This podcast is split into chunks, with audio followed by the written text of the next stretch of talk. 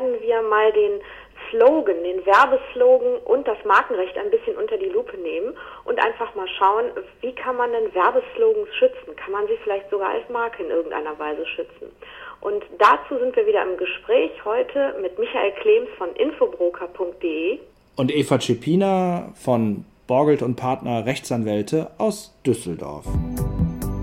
Der Infobroker Podcast der Audiokanal von infobroker.de. Start Sequence. Es kommen immer wieder Mandanten auf mich zu, die ähm, ganz interessante Werbestrategien entwickelt haben und in diesen Werbestrategien sind meistens auch Slogans, irgendwelche knackigen, griffigen Slogans enthalten und dann rufen die an und fragen sich, wie kann man so etwas denn schützen als Bestandteil einer Werbekampagne? Ähm, sollte man vielleicht, ähm, damit wir so ein bisschen so den Fahrplan einhalten, vielleicht ganz vorne mit anfangen, weil der Slogan ist ja eigentlich nur ein Bestandteil der Kampagne. Also vorher gab es ja schon den Begriff vielleicht zu dieser Ware, ja, also irgendein Fahrzeug oder irgendein äh, Parfüm oder was auch immer, das hat ja seinen eigenen Namen. Und dann kommt dieser Slogan dazu. Wie kann man den dann vielleicht so ein bisschen definieren in diesem ganzen Zusammenspiel zwischen verschiedenen Bezeichnungen, Marke, Produktkennzeichnung? Ja, der Slogan ist dann ähm, eher so der, der Vorantreiber oder ein bisschen auch der Aufreißer, habe ich so das Gefühl, äh, für eine Werbekampagne. Ähm, und, und ist eigentlich doch ziemlich wichtig. Also, also wir kennen also, ja auch aus, aus der Werbung kennen wir ja sehr viele Slogans, die immer wieder auftauchen. Also eins, allein mal das Beispiel Geiz ist geil, was einem immer wieder entgegengeschlagen ist. Was aber keine Marke, so gesehen jetzt erstmal im, im jetzt nicht im Markenrecht, sondern in der Kennzeichnung so für dieses Produkt ist. Genau, in der Kennzeichnung für dieses, also man, man, man, wenn man diesen Slogan hört, dann ähm, kommt man auf die Idee, welches Unternehmen steckt denn dahinter, weil es immer wieder rausgehämmert wird. Okay. Und da, da stellt sich natürlich die Frage, wie kann man das irgendwie, wie kann man das irgendwie schützen für sich, ja, damit es kein anderer irgendwie adaptiert oder übernimmt. Wie ist das denn, wie ist das denn bisher in den Agenturen gelaufen? Die haben sich irgendwas ausgedacht, ja, dann sind die zum Kunden hingegangen, haben dann ihr, was weiß ich nicht, ihr Briefing da oder ihre Präsentation gemacht und haben dann eben drei, vier Slogans vorgestellt und ähm, dann wurde eben abgestimmt, so mit Applausometer oder sowas, ja, so stelle ich mir das mhm. so richtig vor. Oder der Geschäftsführer hat es dann irgendwie abgenickt, ja, und dann kam das Ding ins Rennen. Und gab es ja, dann selten, Schutz vorher irgendwie schon? Selten. Also es ist eher so, dass das eher bei den Markennamen an sich für das Produkt jetzt oder für die bestimmte Dienstleistung, die beworben wird, nachgedacht wird. Das ist dann einfach nur der Name, der dann auch die Marke werden soll. Aber dass vielleicht ein Slogan auch eine Marke sein kann oder wie eine Marke wirkt, daran denken die meisten nicht. Ja, überflügelt ja eventuell jetzt mal wieder aus marketingtechnischer Sicht sogar vielleicht die eigentliche Marke. Überdeckt sie sogar unter Umständen. Genau, wenn man dran denkt, wie, wie vielseitig der einsetzbar ist, ähm, sage ich mal, alles, was mit, mit dem Hören zu tun hat, Fernsehen, Radio äh, oder wenn man irgendwie drüber spricht, das ist eigentlich dann der Slogan, der zieht und nicht so sehr die Marke, die ja eher auf dem Produkt so ein bisschen klebt und eher optisch wirkt. Ja, aber nochmal zurück zu der eigentlichen Frage. Ähm, wie ist das dann bisher gehandhabt worden? Man ist also einfach in den Markt gegangen, hat das Ding platziert und wenn dann mal einer zu nah an diesen Slogan rangekommen ist, ja, also nehmen wir mal dieses Geiz ist geil Thema, würde jetzt ein anderer zum Beispiel in seinen, seinen, seinen Slogan oder in seinen Aufreißer, finde ich geil, ja, das wäre ja schon echt, echt Harakiri nah. Äh, genau. Äh, was hätte man dann machen können? Wettbewerbsrecht. Genau, dann würde man eher über das Wettbewerbsrecht gehen, wenn man sagt, hier gibt es eine unlautere, also so eine sogenannte unlautere Nachahmung ähm, dieser Art zu werben. Und dann kann man sich überlegen, ob das eventuell eine Wettbewerbsrechtsverletzung darstellt. Das Problem ist nur, dass es im Wettbewerbsrecht doch etwas schwieriger ist, hier ähm, so eine Verletzung dann zu subsumieren, das heißt hinzukriegen, dass wir jetzt aus, diesem, aus dieser Nähe der Slogans irgendeine Wettbewerbsverletzung entwickeln. Viel, viel einfacher wäre die ganze Geschichte, wenn man eine Marke hätte und dann sagt, okay, ich habe eine Marke, die hat einen gewissen Schutzumfang, nämlich für bestimmte Produkte oder eine bestimmte Dienstleistung. Und wenn jemand anders eine ähnliche oder eine identische Slogan dann verwendet, ähm, dann ist der natürlich, stellt der dann eine Markenrechtsverletzung. Also im, im, Markenrecht, denke ich mal, ist auch diese, diese Terminologie der, der Ähnlichkeit viel besser definiert als im Wettbewerbsrecht. Ähm, es kommen einfach noch ein paar andere Voraussetzungen im Wettbewerbsrecht hinzu. Ja, und das ist das eigentliche Problem. Okay. Das heißt, es wird einem etwas erschwert. Aber ähm, grundsätzlich ist es einfach so, dass Werbeslogans, da gibt es unheimlich viele Beispiele für, ähm, die aber auch sehr schwierig, sage ich mal, ähm, wenn sie ganz schlicht sind, eintragbar sind oder scheinen. Ähm, und da muss man mal gucken, wie ist denn eigentlich die Tendenz der Ämter? Okay, das heißt also, es entwickelt sich zurzeit oder es entwickelt sich vielleicht so eine Art ähm, Möglichkeit, äh, Slogans als Marke eintragen lassen zu können. Also man hat schon das Gefühl, dass jetzt eher Slogans als Marke eingetragen werden, etwas leichter als früher. Ähm, da kann man vielleicht auch mal einfach ein paar äh, Beispiele ähm, nennen. Also es gab ähm, vor einiger Zeit ähm, einen Slogan, habt ihr kein Zuhause? Fragezeichen für Immobiliendienstleistungen. Ist eigentlich komisch. Das wurde eingetragen.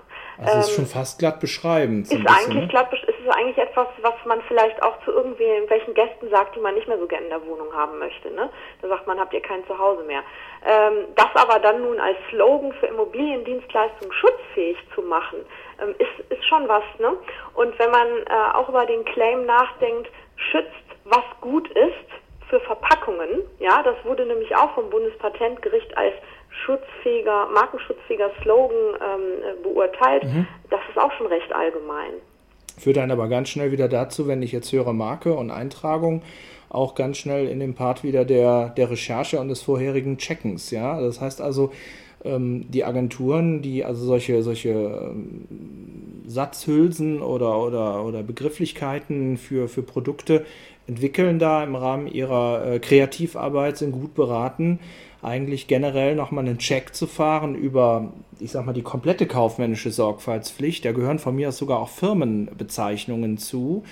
Ähm, ob nicht bestimmte Satzmuster A als Marke, vielleicht sogar in einem Firmenbestandteil, wenn nicht sogar in den Medien mal erwähnt worden sind. Ja, oder Und, vielleicht ein Titelschutz besteht sogar. Das heißt, dass ähm, vielleicht sogar ein, ein Zeitschriftentitel oder eine Fernsehdokumentation oder ähnliches mal genau diesen Slogan als Titel hatte. Und dann haben wir, haben wir einen Titelschutz, der unter Umständen auch interessant wäre. Ich sag mal so, das wird einem in jedem Fall dann irgendwie in einer Auseinandersetzung entgegengehalten und hemmt das Ganze. Also von daher, die Agenturen sind eigentlich ähm, gut beraten, bevor sie ins Briefing gehen, ähm, eine ordentliche Recherche durchführen zu lassen, ob das Ding clean ist und, und dann kann der, der Kunde sich ja entscheiden, ob er sich jetzt für diesen einen dieser drei Vorschläge dann äh, für diesen entsprechenden Slogan entscheidet. Und dann käme halt der Prozess, dass man sagt, so, wollen wir nicht ein bisschen mehr draus machen und das Ding als Marke anmelden, um einfach äh, eine wirklich starke Kennzeichnung zu schaffen. Genau, dann kann man es nämlich einfach für sich monopolisieren. Und wie man ja äh, gesehen hat, es gibt nun mal einfach Slogans, da wundert man sich, dass es überhaupt eingetragen wurde, aber es wurde als Marke eingetragen. Und das sollte man auf jeden Fall mal nutzen, diese äh, latente Tendenz der Ämter, da doch etwas, ähm, sage ich mal, offener zu sein, auch mal Slogans als Marke einzutragen und das einfach probieren. Ähm, denn es kann halt wirklich sein, es geht durch und man hat dann plötzlich einen Slogan ähm, für erstmal zehn Jahre als Marke geschützt und kann das sogar noch verlängern. Ja, wie ist das denn jetzt, wie ist das denn jetzt, wenn die Markeneintragung nicht erfolgt? Also das Ding wird abgebügelt, glatt beschreibend, der Kunde hat auch keine Lust, irgendwie in den Widerspruch da zu gehen und das Verfahren da weiter in die Länge zu ziehen. Also das Ding wird platt gemacht ähm, und jemand anders liest das äh, bei so einer DPMA-Suche und sagt sich, boah, toll, das ist ja klasse, das ist als glatt beschreibend, ist das abgebügelt worden. Ja, dann können wir uns ja an diese, in Anführungszeichen, Geiz ist geil, finde ich geil, Nummer dranhängen, oder? Ja, und da kommen wir wieder zum Wettbewerbsrecht, ähm, wo man sagt, okay, ähm, mag ja vielleicht sein, dass etwas als Marke nicht schutzfähig ist, aber bei diesen weiteren Voraussetzungen, die das Wettbewerbsrecht fordert, kann es trotz allem sein, dass es eine unlautere Nachahmung ist. Ja, und also das ist kein Frei Ja, genau, ist kein Freibrief so nach dem Motto Edgy Badge, die haben es als Marke nicht durchbekommen, dann ist das ein allgemeiner Wortlaut, dann können wir das ja so verwenden. Ja, da muss man sich mal ein bisschen den Einzelfall angucken. Im Zweifel ähm, hilft dann anwaltliche Beratung und zwar insbesondere den Werbeagenturen, die sich dadurch auch enthaften können. Das heißt, ähm, eine Werbeagentur, die in gewisser Weise natürlich, wenn sie es vertraglich nicht ähm, sauber geregelt hat, äh, für solche Wettbewerbs- und Markenrechtsverletzungen, die durch ihre Kampagnen stattfinden, haftet die kann sich natürlich dieser Haftung entledigen, indem sie dann ähm, Anwalt einschaltet, der dann wiederum haftet. Ja, das denke ich mal, wird, wird noch genug Stoff für einen weiteren oder diverse weitere Beiträge liefern rund um die Werbeagenturen genau. und, und die Haftung und äh, Entwicklung von, von Begriffen und, und Markennamen. Aber vielleicht sollten wir nochmal auf die ähm, Slogans und vielleicht einfach mal auf ein paar Punkte und Praxistipps für Markenpflegeslogans kommen. Ähm, auf jeden Fall ist immer erst die Recherche zu empfehlen, denn man weiß wirklich nie, ähm, ob der Sachbearbeiter, der mal eine äh, Markeneintragung eines Slogans beurteilt hat, gerade einen super Kaffee hatte und den ein, ein, durchgehen hat lassen oder auch nicht. Mhm. Ähm, aber Praxistipps sind zum Beispiel, dass einmal der Slogan nicht allzu lang ist. Ja, also jetzt nicht hier so vier Sätze oder so. Das klappt als Marke überhaupt nicht oder ein, ein längerer Satz. Ähm, das muss schon was Griffiges sein. Ich also meine, im Grunde genommen so ein Dreiteiler oder so ein Zweiteiler. Taste it. Genau, ja. Oder ähm, Prinzip der Bequemlichkeit oder ähm, Let's do it Nike, äh, ja. da haben wir wieder Nike dabei. Oder, oder auch der Slogan 321 Mainz von eBay, okay. ähm, der ja auch ähm, geschützt ist. Ähm, übrigens jetzt als Anekdote äh, war nicht von eBay geschützt worden, sondern da hat die Werbeagentur, und das ist mal eine ganz gute Story, einfach mal völlig versagt. Denn ähm, bevor das verwendet wurde von eBay, hatte ähm, ein Einzelunternehmer diesen Slogan schon markenrechtlich schützen lassen. Ja, was immer wieder vorkommt. Genau. Ne? Also ich weiß nicht, ob der jetzt mittlerweile in Monaco lebt, aber ähm, es kam da wohl zu einer Einigung, soweit ich informiert bin. Ähm, aber man, man muss halt darauf achten, wie gesagt, nicht zu lang, griffig, ähm, reiner Qualitätshinweis wie das ist super oder so, ist natürlich nicht schutzfähig. Ja, allgemeiner Sprachgebrauch. Ne? Genau, also das ist dann wieder zu, ähm, zu normal. Ähm, ein bisschen Mehrdeutigkeit sollte dabei sein dass man vielleicht mal drüber nachdenken muss, passt das jetzt hier auf diese Ware?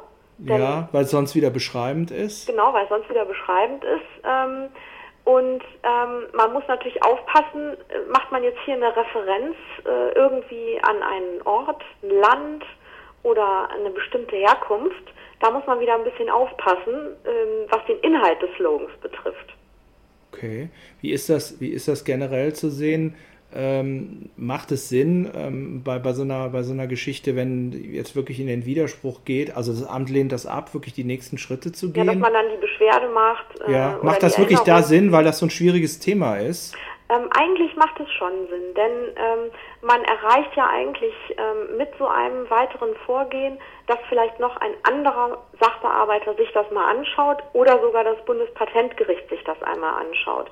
Und ähm, da kann es immer sehr leicht dazu kommen, dass einfach eine andere Beurteilung stattfindet. Ich, ich denke mal, das hängt auch ein bisschen so vom Etat ab, ja. Also wenn ja. das so eine ganz große Nummer wird, ja, die man ein paar Jahre fahren will, so Strategien mag es ja geben, ja. Mhm. Man begleitet also irgendein Produkt oder eine Unternehmung mit einem bestimmten Slogan und sagt, das soll wirklich die nächsten fünf Jahre soll das unser Leitliniending sein, mhm. dann denke ich mal, lohnt sich das Fighten dafür. Ja, und das, das sind auch, sage ich mal, kalkulierbare Kosten ähm, die, die Pauschalen, die man jetzt als Gebühren bezahlt beim Amt, die kann man sich ja angucken, wie teuer das ist. Und äh, mit dem Rechtsanwalt kann man ja auch nach Rechtsanwaltsvergütungsgesetz Pauschalen aushandeln für die Betreuung. Also es ist etwas, was sich durch, durchaus lohnen kann, wenn man mal was Tolles gefunden hat. Perfekt. Ja, und ansonsten, ähm, was mir noch einfällt, ist, ähm, es gab mal äh, einen Slogan, Don't Panic, I'm Islamic. Ähm, der wurde angemeldet äh, beim Deutschen Patent- und Markenamt. Der wurde dann aber als reine gesellschaftspolitische Äußerung als nicht eintragungsfähig gesehen. Ähm, wie gesagt, das ist ein sehr buntes Thema mit Slogans und muss nach einer ordentlichen Recherche meiner Ansicht nach immer im Einzelfall mal geprüft werden. Ähm, da gibt's noch einen kleinen Klassiker aus dem Jahr 1964. Der Slogan Ein Himmelbett im Handgepäck für Schlafsäcke. Ähm, und der wurde sogar als urheberrechtlich schutzfähig angesehen. Also da ging es noch nicht mal um Markenrecht, ähm, aber da sah das Gericht diesen Slogan als so interessant und außergewöhnlich an, ein Himmelbett im Handgepäck, dass sogar ein Urheberrechtsschutz. Also so eine äh, wirklich kreative Form. Ne? Genau, eine recht kreative Form des Slogans.